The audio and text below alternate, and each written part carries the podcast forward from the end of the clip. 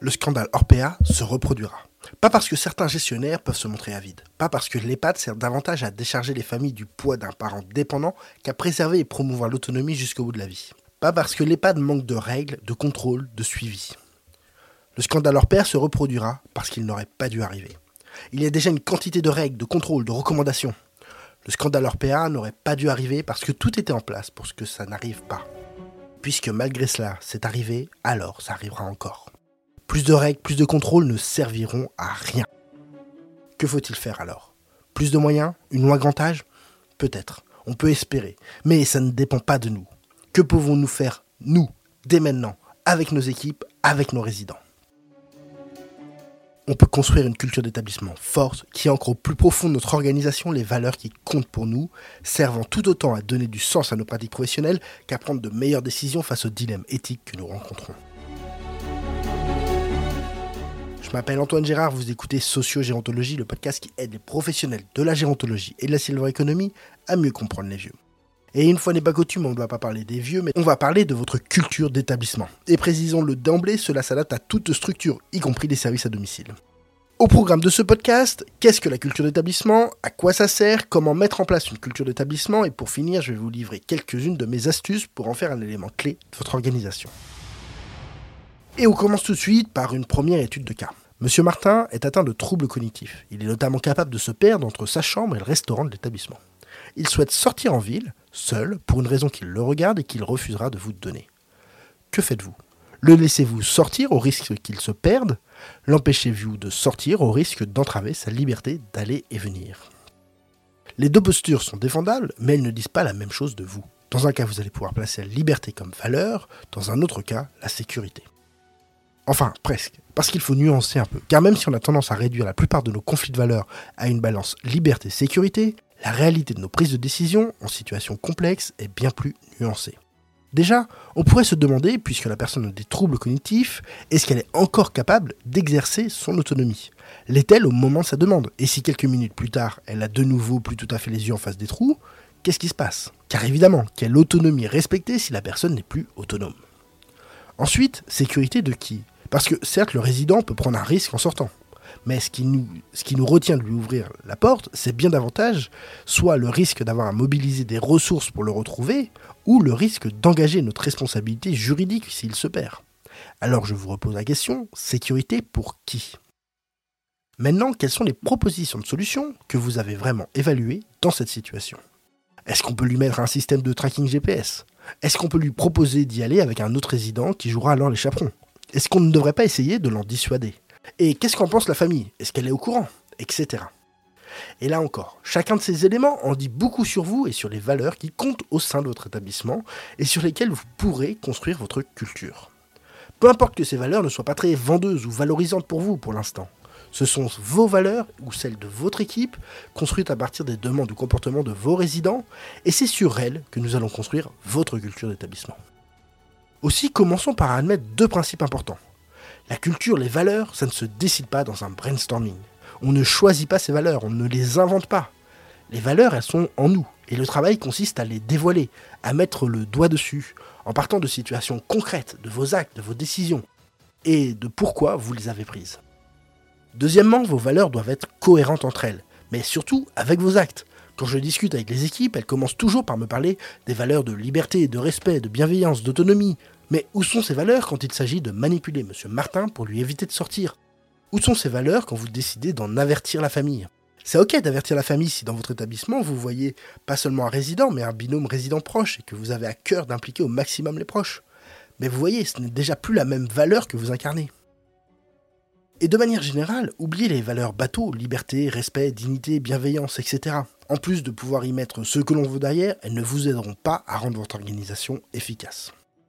Bon, il est temps d'enfin répondre à la question qu'est-ce que la culture d'établissement?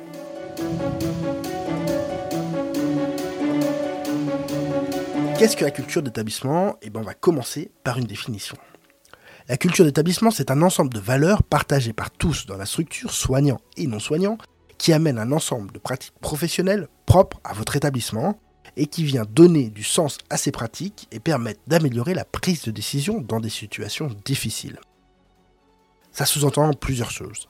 D'abord, la culture est propre à vos structures, parce qu'elle est construite par vous, avec votre équipe et vos résidents. Je sais qu'ils sont souvent oubliés ou uniquement consultés via le conseil de vie sociale, mais en fait, ce n'est pas si dur de les intégrer réellement. La culture est donc unique, et ce qu'il fera sens pour vous ne fera pas forcément sens pour quelqu'un d'autre. Vous ne pouvez pas copier-coller celle de votre voisin. Vous ne pouvez pas vous contenter de quelques lignes données par votre groupe auquel votre établissement est rattaché. Même si ça peut faire une première base et même si ça va les faire grincer les dents. Deuxièmement, la culture donne du sens à vos pratiques. C'est important pour votre équipe, pour rendre désirable votre structure en tant qu'employeur et faciliter le recrutement, mais ce n'est pas là, à mon sens, la principale raison. C'est plutôt la cerise sur le gâteau. La raison principale pour laquelle je vous invite à construire une culture d'établissement, c'est pour rendre votre organisation plus efficace. Que chacun sache quoi faire et comment le faire.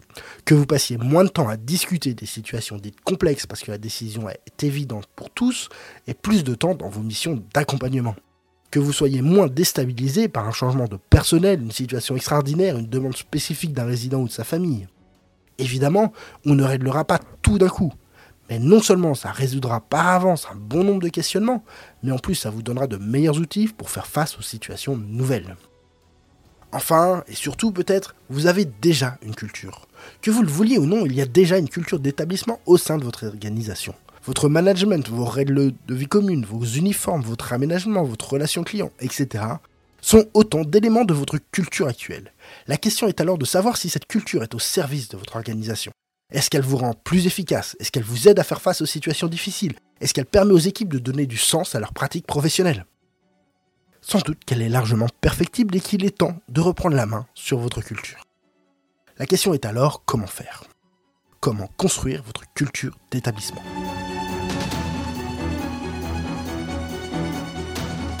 Puisque la culture est propre à chaque organisation, je ne peux vous dire quelle forme elle prendra chez vous.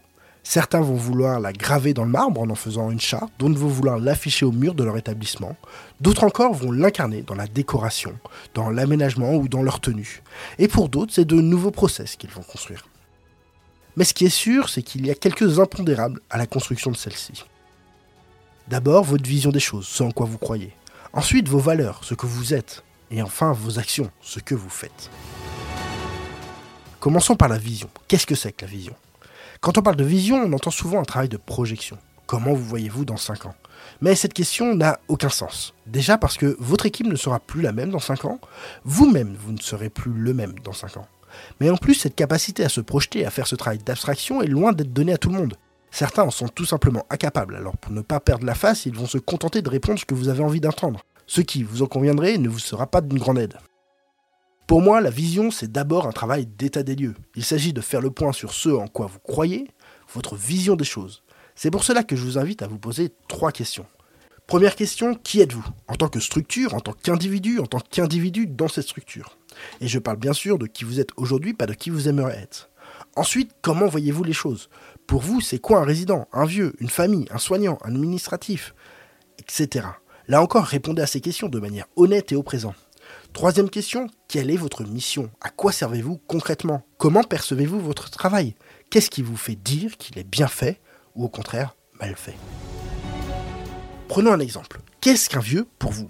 Vous pourriez me dire, c'est quelqu'un de fragile, de fatigué, dont il faut prendre soin. Vous pourriez aussi me dire, un adulte comme les autres, avec une personnalité, des habitudes, des envies, etc.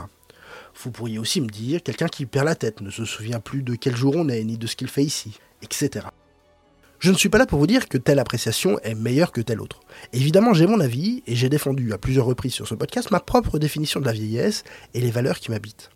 Mais là, l'objectif n'est pas d'être normatif. Ne cherchez pas à vous dire il faudrait penser comme ci et non comme cela. Identifiez seulement votre propre définition. C'est important. Car votre définition conditionne évidemment votre posture et vos pratiques professionnelles. Eh bien, c'est à ça que ça sert le travail de vision, comprendre votre vision des choses à l'instant T. Et tant que vous ne comprenez pas, vous ne pouvez pas chercher à le modifier ou à faire euh, ou à partager une vision commune avec les autres. Deuxième élément, les valeurs. On a l'habitude de dire chez Briscard que les valeurs, c'est ce qui fait que vous pensez ce que vous pensez ou que vous faites ce que vous faites. C'est un peu votre logiciel mental. Bien sûr, il n'y a pas que vos valeurs qui rentrent en jeu, mais elles jouent un rôle important. Et pour les mettre à jour, puisque comme on l'a dit précédemment, les valeurs ne se décident pas lors d'un brainstorming, on vous conseille de partir des conflits de valeurs qui éclatent dans votre établissement. Reprenons l'exemple de M. Martin qui veut sortir de l'établissement malgré la probabilité importante qu'il a de se perdre et les risques ainsi encourus. Pas pour la situation, mais pour le processus en jeu. En faisant face à, une situation où certains membres de l'équipe préfèrent l'option A et d'autres l'option B, nous pouvons facilement mettre à jour les valeurs en jeu. On parle là des valeurs profondes qui habitent chacun parce que là, le risque est de rester au niveau des valeurs bateau. Autonomie, liberté, respect, dignité, bienveillance. Et concrètement, ça consiste à se demander pourquoi est-ce qu'un tel fait ceci plutôt qu'un tel, pourtant au même poste. Ces valeurs ainsi mises à jour, il est plus facile de comprendre chacun et d'opter pour une solution qui fait sens pour tous. Dans mon exemple, l'équipe finira par opter pour une option C, qui consistera à systématiquement détourner l'attention de M. Martin par une activité ou une demande afin qu'il oublie son envie de sortir. Quelle valeur se cache derrière cette décision? On ne peut pas dire que ce soit l'autonomie, la liberté ou le respect, car on parle quand même d'une vulgaire manipulation. Certains diront bienveillance, sauf que rien ne prouve que ce qui est mieux pour la personne, c'est de ne pas sortir à part notre propre peur. Au fait, si vous voulez aller plus loin sur le problème que pose la bienveillance dans nos pratiques professionnelles, j'ai fait un podcast sur cette question, je vous le mets en description je vois deux choses ici. La première, la notion de responsabilité, comme si la responsabilité de l'équipe était ici en jeu et que la raison pour laquelle l'équipe fait ce choix, c'est pour ne pas avoir à subir les conséquences en cas d'égarement de M. Martin. La seconde chose est bien sûr liée à la première, et autant tant que possible qu'il n'arrive rien à M. Martin. Dans la mesure du possible, on va chercher à ne pas imposer trop brutalement l'interdiction de sortir, mais s'il fallait, la décision pourrait s'imposer. Aussi, la valeur que j'identifie ici pourrait se nommer devoir de protection.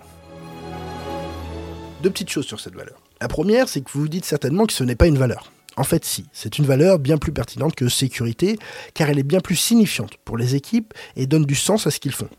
Je sais bien que la formulation diffère de ce qu'on entend habituellement sous le terme de valeur, mais c'est à ce genre de formulation qu'on doit aboutir. Deuxième point, si vous me connaissez un peu ou si vous suivez mes contenus, vous savez que le devoir de protection ne sera jamais une valeur que je choisirai. Mais aujourd'hui, peu importe ce que je pense, car ce n'est pas moi, mais vous qui construisez votre culture d'établissement. Et si pour vous c'est ok d'avoir devoir de protection comme valeur, alors ça me va. Et si pour vous ce n'est pas ok, alors comment se fait-il que vous empêchez Monsieur Martin de sortir? Nous voilà désormais avec une première valeur qui fait sens pour notre organisation. Et en reproduisant l'exercice lors de différents conflits de valeurs ou dilemmes éthiques que nous rencontrons, nous arriverons rapidement à 4-5 valeurs clés pour notre culture d'établissement. Maintenant, en quoi cette valeur va-t-elle rendre votre organisation plus efficace? Et eh bien c'est ce qu'on va voir dans la prochaine partie où cette fois-ci nous allons nous concentrer sur les actions. Les actions. Une fois que cette valeur est définie, encore faut-il qu'elle s'implémente dans votre organisation et dans vos pratiques professionnelles. Et pour cela, je vous propose un travail en deux temps. Dans un premier temps, vous allez vous demander comment cette valeur s'incarne dans votre organisation, dans un second temps, vous allez chercher un moyen d'ancrer cette valeur dans votre organisation. Commençons par le début, comment cette valeur s'incarne dans votre organisation? Puisque vous avez pris une décision en vous appuyant sur une valeur en particulier, c'est que cette valeur a de l'importance pour vous. Vous devriez donc réfléchir à comment cette valeur s'incarne dans d'autres aspects de votre organisation. Par exemple, dans la manière de faire les soins ou l'animation, dans le management, dans les relations avec les familles, dans les horaires, dans la gestion des repas, dans votre manière de vous habiller, dans votre décoration, etc. Poursuivons avec un autre exemple. Qu'est-ce que ça signifie ce devoir de protection en matière d'animation? Devrions-nous remplir davantage le planning et proposer plus d'animation pour permettre de détourner plus facilement l'attention de M. Martin? En matière d'aménagement de l'espace, devrions-nous faire en sorte que le mobilier rende plus difficile l'accès aux extérieurs pour les résidents? Et puis jusqu'où devons-nous aller? Est-ce qu'on peut fermer l'entrée principale à clé? Empêcher d'utiliser les ascenseurs? En matière de tenue, est-ce qu'il faut équiper tout le personnel de tenue de soignants, de sorte à ce que ça leur donne une plus grande autorité pour faire appliquer leurs décisions? Et toujours au nom de ce devoir de protection, devrions-nous pas être plus stricts dans l'application des régimes alimentaires des résidents, voire systématiser les plats en consistance modifiée? Évidemment, il ne faut pas forcément chercher à appliquer cette valeur à toutes les sauces. Mais l'exercice peut néanmoins être intéressant à faire de sorte que chacun comprenne bien les implications de chaque valeur. Deuxième étape maintenant, comment ancrer ces valeurs dans notre organisation? Nous voilà arrivés à la dernière étape du processus, celui de l'ancrage. C'est le moment où vous allez ancrer cette valeur dans votre organisation afin que son application soit systématique et immédiate. Et cela consiste à décider de ce que vous allez concrètement mettre en place. C'est ça que j'appelle l'ancrage. Ça peut prendre différentes formes. Un règlement de l'intérieur, un nouvel aménagement de l'espace, un affichage au mur, une formation des équipes, un rituel, une nouvelle tenue, etc. L'important c'est de décider d'un ou de trois ancrages clés pour votre valeur. Toujours avec notre exemple de devoir de protection, un premier ancrage simple est l'instauration d'un rituel lorsque M. Martin et les résidents qui risquent de se perdre s'apprêtent à sortir de l'établissement.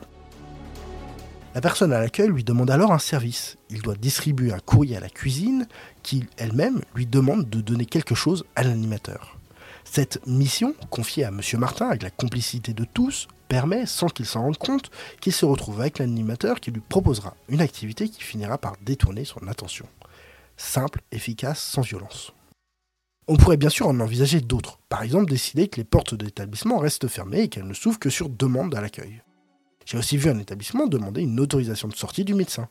Je ne suis pas très sûr de la légalité d'une telle demande, évidemment je n'adhère pas, mais c'est cohérent avec ce devoir de protection. Après tout, c'est cela la culture, construire un système organisationnel propre à votre structure qui vous rend plus efficace. Et si vous êtes transparent sur vos procédés avec les résidents au moment de leur entrée et qu'ils y adhèrent, alors il n'y a pas d'inconvénient. Quoi qu'il en soit, cette étape de l'ancrage de vos valeurs dans vos actions est la touche finale dans ce travail de construction d'une culture, car c'est ça qui va vous rendre vraiment efficace. Face à la situation, vous avez désormais les outils pour répondre.